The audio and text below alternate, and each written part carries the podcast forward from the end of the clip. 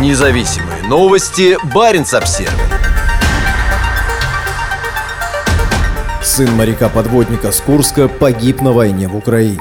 25-летний Данис Ишмуратов был сыном Фаниса Ишмуратова, одного из 118 моряков, погибших в результате взрыва на подводной лодке «Курск» в Баренцевом море в августе 2000 года. Мое первое воспоминание с детства – похороны отца. До сих пор помню красный гроб и красный квадратик из стекла сверху. Помню ГАЗ-53, который вез гроб, и военных, которые его несли. Об этом Данис Ишмуратов рассказал в прошлом году в видеоинтервью газете «Коммерсант». Теперь его нет в живых. Данис погиб на войне в Украине, рассказали коммерсанту в пресс-службе администрации его родного Баймакского района Башкортостана. Как и в случаях с тысячами других российских солдат, погибших на Украине, обстоятельства его смерти не разглашаются. 25-летний Шмуратов находился в Украине в качестве контрактника. Данису было всего три года, когда в Баренцевом море погиб его отец Фанис Ишмуратов. Атомная подводная лодка Северного флота «Курск» взорвалась и затонула во время первых, после прихода на президентский пост Владимира Путина, крупных военно-морских учений. После взрыва в торпедном отсеке погибло большинство членов экипажа. 23 из 118 моряков сумели пробраться в небольшой отсек в кормовой части подлодки. Одним из них был Фанис Ишмуратов. Они оставались живых еще несколько часов после взрыва, но затем погибли из-за нехватки кислорода. Государственное расследование пришло к выводу, что причиной катастрофы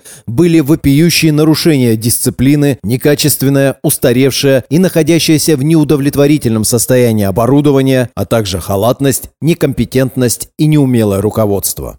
В своем прошлогоднем интервью Данис говорил, что хочет догнать отца по погонам. Он хотел стать офицером. «Мечтаю получить звание офицера, воспитать много детей, минимум семерых», — сказал он. «Чтобы были дом, банька, дети, чтобы мама радовалась внукам». Вместо этого вдова теперь потеряла на службе в российских вооруженных силах еще и сына. Атомная подводная лодка «Курск» базировалась в закрытом военном гарнизоне Ведяева на берегу Баренцева моря, расположенном на полпути между Мурманском и российско-норвежской границей.